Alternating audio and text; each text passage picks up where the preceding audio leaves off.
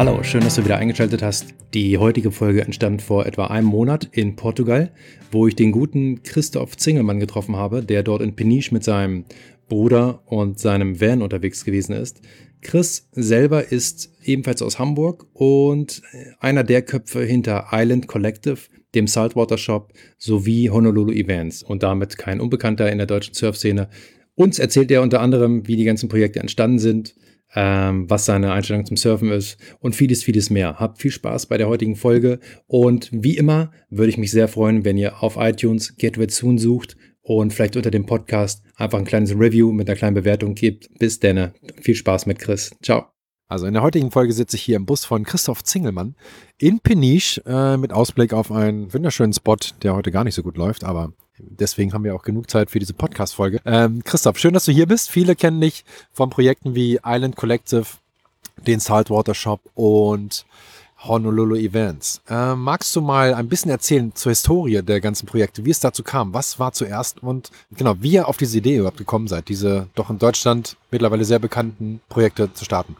Ja, also erstmal äh, schön, dass du hier nach Peniche gekommen bist, um hier mit mir in meinem äh, Bus abzuhängen. Ähm, ich freue mich sehr, hier eine Folge des Get Red Soon Podcasts zu bereichern vielleicht. Ähm, und äh, ja, erstmal herzlichen Dank, dass du an mich gedacht hast. Ja, also alles fing an 2013 äh, mit dem Surfen. Die ersten Versuche, recht cookie wahrscheinlich, ähm, in Biarritz. Und ähm, dann hat sich das über die, über die Jahre so entwickelt und irgendwann äh, habe ich dann mit Florian zusammen, Florian Laudern, ähm, die Firma gegründet, Honolulu Events, war eigentlich ein Spaßprojekt. Wir hatten Lust, Partys zu machen, ein bisschen was zum Studium dazu zu verdienen und haben ein Thema gesucht. Und da wir damals mit dem Surfen angefangen haben und es sowas eigentlich irgendwie auch noch nicht gab, haben wir dann einfach mal einen spaßigen Namen Honolulu Events äh, uns ausgedacht, ein paar Partys gemacht, Doppel H für Hansestadt Hamburg. Ähm, war, ist nie der Plan war, da überregional mit, mit rauszugehen. Und es war eigentlich eine Idee für unsere Freunde, haben das so ein bisschen bescheuert als Surfpartys, auch fast ein bisschen überspitzt aufgezogen. Und ähm, über die Jahre hat sich das immer weiterentwickelt, hat Spaß gemacht. Ähm, wir sind mit netten und coolen Leuten in Kontakt gekommen, haben unsere eigenen Ideen immer verwirklicht und einfach ja gemacht, worauf wir Bock hatten. So, das war irgendwie so das unser Ding damals. So, wir wollten eigentlich jeweils was ganz anderes machen äh, beruflich und in der Zukunft Studium und Co. Ausbildung war alles äh, parallel dazu und ja, so hat sich das alles, so kam ein zum anderen. Das jetzt alles zu erzählen, würde wahrscheinlich den Rahmen sprengen, aber ähm, irgendwann sind die Surf- und Skate-Festivals dazugekommen, irgendwann die Surf-Film-Festivals, irgendwann die Cinema-Tour, irgendwann dachten wir, jetzt brauchen wir auch mal einen, einen Shop, um unsere eigenen Produkte zu vermarkten. Da äh, haben wir aber auch schnell gemerkt, dass unsere eigenen Produkte gar nicht so geil sind. Also haben wir angefangen, Produkte zu importieren von Marken, die wir cool finden, die wir ähm, unterstützenswert hielten oder halten. Ähm, sowohl Marken aus Deutschland, von, von äh, jungen Designern, ähm, die sonst nicht die Plattform bekommen. Und ähm, dann aber auch Marken aus Australien und ähm, Hawaii, Kalifornien, hier und da, Dänemark auch ein paar Marken, einfach, die wir cool fanden oder finden und ähm, die wir gerne verkauft haben und verkaufen. Und alles immer mit so ein bisschen dem Öko- und Fairtrade-Eco-Charakter eigentlich. Genau, das finde ich ja persönlich sehr schön, dass ihr darauf achtet, dass ihr kleine, kleine Unternehmen unterstützt, junge Künstler, die vielleicht sonst keine Plattform hätten, denen damit eine gebt und auch dieses Thema Nachhaltigkeit immer im Auge behaltet. Ähm, wie siehst du das Thema Nachhaltigkeit in der Surf-Szene generell? Ja, es ist, eigentlich ist es ja eine Schweinerei alles, ne? Also dieses Spot-Checken und man fährt äh, zu vier verschiedene Spots an und am Ende geht man doch in den ersten rein und dann ist es auch noch beschissener als vorher. Plus die ganze Industrie, die sich irgendwie immer diesen grünen Umweltgedanken irgendwie auf die Fahne schreibt, aber Surfbretter, Neopren, was da alles konsumiert wird und zerstört wird und einfach die Herstellung der ganzen Produkte sind ja alle irgendwie in der Regel nicht gut. Es hat sich aber jetzt in den letzten, keine Ahnung, fünf Jahren gewandelt. Es gab so ein paar kleine Ökokrieger, ähm, meistens mit Dreadlocks und irgendwie in Latschen, die halt angefangen haben, dann ökologische Bretter zu bauen und ähm, naja, jetzt haben halt auch die großen Marken gemerkt, so irgendwie müssen wir was verändern, ob es jetzt alles nur unter, unter Marketing-Aspekten läuft und einfach Greenwashing irgendwie betrieben wird, kann man, kann man jetzt nicht so ganz pauschalisieren, aber ähm, es ist, glaube ich, auf jeden Fall auf einem besseren Weg. Da kann viel mehr gemacht werden. Ich glaube auch noch so, wir, wir reden ja auch mit vielen Marken und wenn dann andere, einige Marken dann irgendwie doch erzählen, wie sie produzieren und wo sie produzieren und auf Nachfrage und mit was für Stoffen so, dann fragt man sich dann auch immer, aha, ist das jetzt alles wirklich so cool? Es gibt, glaube ich, immer noch ganz wenige Marken, die sich wirklich da zu 100 Prozent verschrieben haben. Ich glaube, so die, die Slater-Design-Geschichten, so, die sind, der legt wirklich viel Wert darauf. Ähm, ein paar deutsche Marken achten da drauf, aber generell ist da auf jeden Fall noch viel Luft nach oben. Ähm, von den drei Projekten, die ihr da habt, welches ist dein Lieblingsprojekt? Gibt es noch eins ähm, oder ist die Gewichtung gleich? Es fing alles mit Honolulu-Events an. Das war ein Name, den wir uns damals mit, mit Anfang 20 ausgedacht haben und auch nie äh, geplant hatten, da ähm, langfristig irgendwie mit, mit aktiv zu sein. Das war halt irgendwie auch ein Spaßname. Und jetzt mit Island Collective sind wir da ein bisschen erwachsener geworden, ein bisschen cleaner. Ähm, vereinen jetzt den Saltwater Shop, Honolulu Events als eigene Eventkonzepte. Ähm, zusätzlich noch mit dem Good Times Magazin und äh, 97 Distribution, unsere Ver Vertriebsagentur quasi, wo wir halt auch Produkte, die wir im Shop haben, halt auch an andere Shops vertreiben. Und so ist es irgendwie ein ganz, ganz rundes Gesamtbild in unseren Augen, ähm, was äh, ja Spaß macht und ähm, was diese ganze Surf-Geschichte, die wir uns irgendwann mal überlegt haben, ganz gut äh, darstellt und abbildet. Durch diese Jobs, äh, die ja mit dem Thema Surfen zu tun haben. Ist es dir dadurch gelungen, öfter ins Meer zu kommen als vorher? Nee, nicht wirklich. Also die, die Selbstständigkeit hat natürlich einen Vorteil, dass man dann sagen kann, okay, ich bin jetzt einfach mal vier Wochen weg und gehe surfen und jetzt bin ich drei Wochen weg und seit zwei oder und dann nochmal zwei Wochen on top, wo ich quasi Rolling Office mache, was sich schwieriger darstellt als gedacht weil die Wellen dann ja doch nicht immer so nach dem Tagesablauf so laufen, dass man sagen kann, so, oh, jetzt gehe ich surfen und dann arbeite ich und dann gehe ich wieder surfen. Ähm, aber ich komme schon irgendwie dazu zu arbeiten. Ähm, aber ansonsten hätte ich mir doch mehr Zeit am Meer gewünscht. Aber ja, kann, man kann sich nicht beklagen. Also alle Freunde von mir sagen immer, erzähl, du bist doch eh sowieso die ganze Zeit immer nur im Urlaub. Ähm, aber das ist absolute Fehlwahrnehmung äh, ist mein zweiter Urlaub erst dieses Jahr und äh, der erste war im Januar und jetzt ist Oktober und dazwischen war viel Dänemark, viel Ostsee, wenn es dann läuft. Aber ja, die einzige Freiheit oder der Vorteil, mehr ans Meer zu kommen, ist, dass man halt sich seine Zeit frei einteilen kann. Hast du ähm, eine Lieblingsregion? Eine Lieblingsregion. Also da man, egal, also ich war wirklich viel reisen in den letzten zehn Jahren und ähm, habe viele Ecken so schon gesehen und durch viele Reisen habe ich festgestellt, ähm, es ist fast schwierig, keine Deutsche zu treffen im Ausland. Ähm, ja, es ist natürlich, ne, Europa ist geil, weil du kannst mit dem Bus unterwegs sein, du bist halt viel freier und ähm, triffst halt immer Leute, die du kennst, irgendwie, die auch auf Trips unterwegs sind und man hat eine ganz diversifizierte Natur und schöne Ecken. So Galizien hat mir jetzt gerade sehr gut gefallen zum Beispiel, weil da war wirklich wenig los und schöne Wellen und geile Natur, nette Leute. Ähm, so Peniche, Ericeira, Portugal ist auch ein tolles Land, aber man merkt halt so, die haben ganz schön zu kämpfen mit den mit dem Surftourismus und das merkt man auch im Wasser an der an der Stimmung der Locals. Ähm, ansonsten ist natürlich sowas wie Indo oder mein Favorite ist eigentlich Philippinen, würde ich sagen, weil ich sage jetzt nicht wo, ähm, weil das soll ja auch noch mein Favorite bleiben. Ähm, da war halt relativ wenig los und ähm, Boardshot surfen und Palmen und irgendwie günstiges Leben so und ähm, nette Leute, das ist schon, ist schon viel wert. Und ja, eigentlich ist es immer schön, wo ich bin. Nicht, weil ich da bin, sondern weil ich es einfach toll finde, so zu reisen und Leute kennenzulernen und surfen zu gehen dort. Was würdest du äh, als das Besondere am, am Reisen mit Van bezeichnen? Du hast ja selber erzählt, du warst vor sechs, sieben Jahren schon öfter mit dem Van unterwegs, dann erstmal eher Fernreisen gemacht und jetzt dieses Jahr seit langem mal wieder mit dem eigenen Van unterwegs. Was bedeutet das für dich? Ja, zum einen wollte ich einen, Bus haben, ähm, weil mich das genervt hat, immer auf andere Leute angewiesen zu sein, wenn es irgendwie nach Dänemark ging oder an die Ostsee oder so. Ähm, dass man da immer dann irgendwie sich bei anderen Leuten ins Bett legen musste. Äh, der große Vorteil, ja klar, ist die Flexibilität. Ne? Sagst du heute, ach ja, fahren wir nach Spanien, oh, da sind die Wellen besser, das Wetter schöner, die Frauen netter, keine Ahnung, ähm, fahren wir halt dahin. Und wenn du dich halt irgendwo hinstellst, wo es irgendwie schön ist, dann kannst du auch entscheiden, so, jetzt bleibe ich drei Tage hier. Du brauchst irgendwie eine Toilette in der Nähe, brauchst irgendwie mal einen Wasseranschluss oder sowas.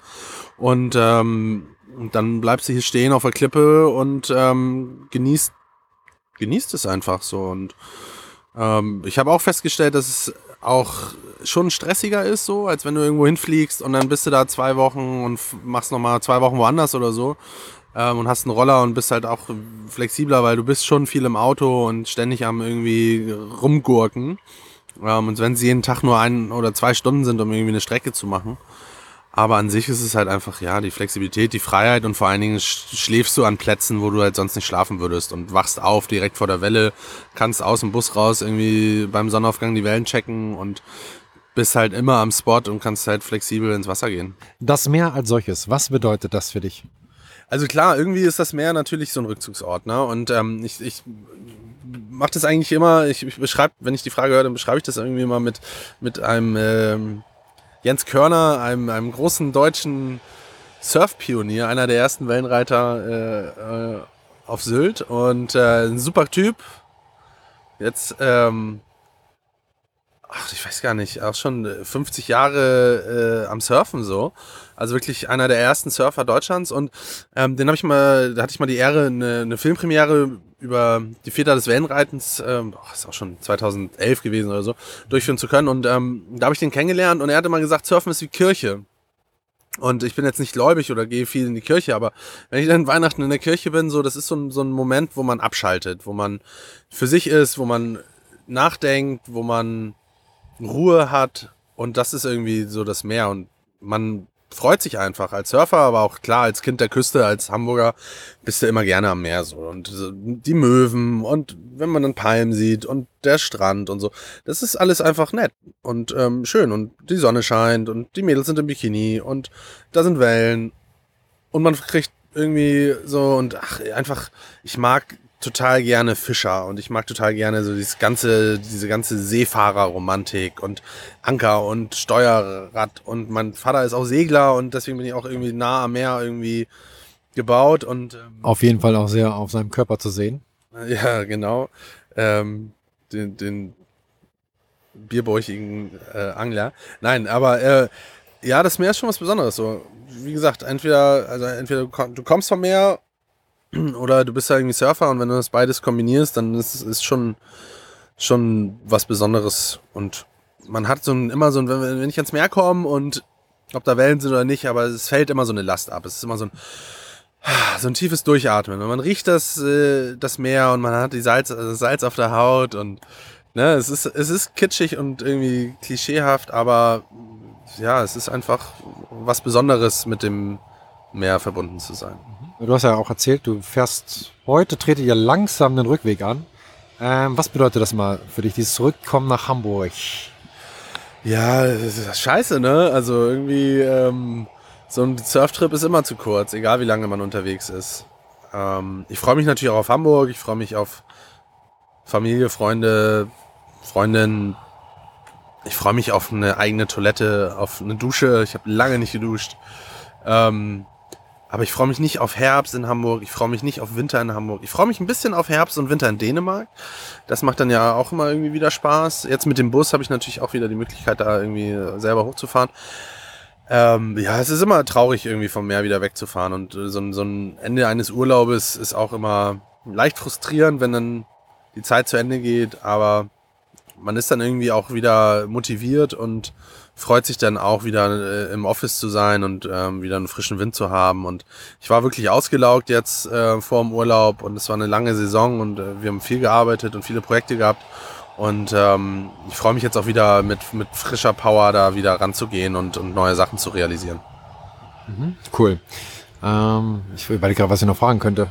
Hm, Fällt dir noch was ein, was wichtig wäre? Was ich noch fragen könnte? Oh, es regnet. Würdest du den Umherreisenden noch einige Tipps mit auf den Weg geben? Das ist ja so ein bisschen Messias-mäßig jetzt. Ähm, ja, keine Ahnung. Also ich habe jetzt, wie gesagt, man trifft, egal wo man ist, man trifft immer irgendwie Deutsche. So, es ist irgendwie auch nett, weil die Deutschen sind halt einfach ein, La äh, ein Völkchen, was gerne reist und was viel unterwegs ist. Und das, das war schon immer so, glaube ich, seit zumindest ein paar Jahren, keine Ahnung. Ähm, aber man hört halt viel Negatives über Deutsche. So, wir haben irgendwie, manchmal habe ich das Gefühl, ich will im Line-Up gar nicht Deutsch reden. So, ähm, es gibt so viele deutsche Surfer, die. Also es gibt sehr viele deutsche Surfer, so zum einen. So, ich weiß nicht, ich hoffe nicht, dass wir haben bestimmt irgendwie unseren Teil auch dazu beigetragen, dass, dass einige Leute mit dem Surfen vielleicht angefangen haben oder das irgendwie cool finden oder so, keine Ahnung. Äh, Gibt jetzt keine belegbaren Zahlen, aber ähm, generell sind halt so die Deutschen einfach ähm, so ein Völkchen.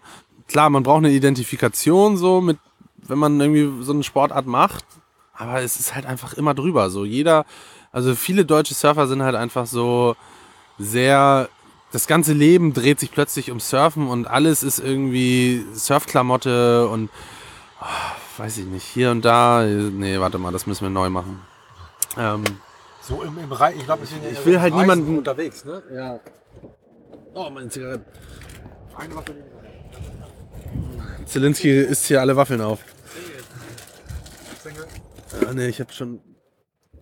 Ähm, ja, die deutschen Reisenden sind immer so eine Geschichte. Man trifft sie auf der ganzen Welt, sie sind immer da, sie haben immer die coolsten Boards und die coolsten Klamotten und können in der Regel alle immer nur so medium gut surfen und äh, bilden sich aber trotzdem alle was darauf ein, dass sie Surfer sind. Ähm, schwieriges Thema. Ich glaube, ich habe mich gestern hier mit einer, mit einer Portugiesin unterhalten im Wasser Sie war die erste äh, äh, weibliche Surferin in Ericeira, also wirklich schon so ein, vom alten Eisen, sag ich mal, ganz ne, ganz nette Dame. Und ähm, sie hat halt erzählt, sie hat das Gefühl, dass die Deutschen immer überdurchschnittlich arrogant sind, so. Ähm, und da hat man halt manchmal das Gefühl, dass Deutsche, äh, nur weil sie surfen, glauben, sie sind halt irgendwie besonders cool oder special oder wie auch immer.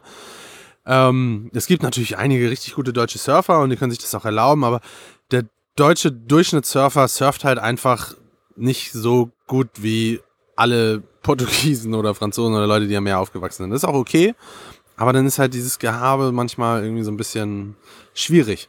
Ähm, von daher wichtig an alle deutschen Travel Surfer, seid cool. Ja, ansonsten ähm, kackt nicht in die Dünen, sucht euch Toiletten, und immer nett sein zu den Locals. Ich glaube, dieses, dieses ganze, dieses ganze Local-Problem, es hat sich halt einfach über die, äh, irgendwie so zugespitzt. Dass, ich kann das schon verstehen, wenn die Leute irgendwie an, an den Spot kommen, den du schon seit Jahren surfst und dann denken so, sie haben ihr jedes Recht auf der Welle und so.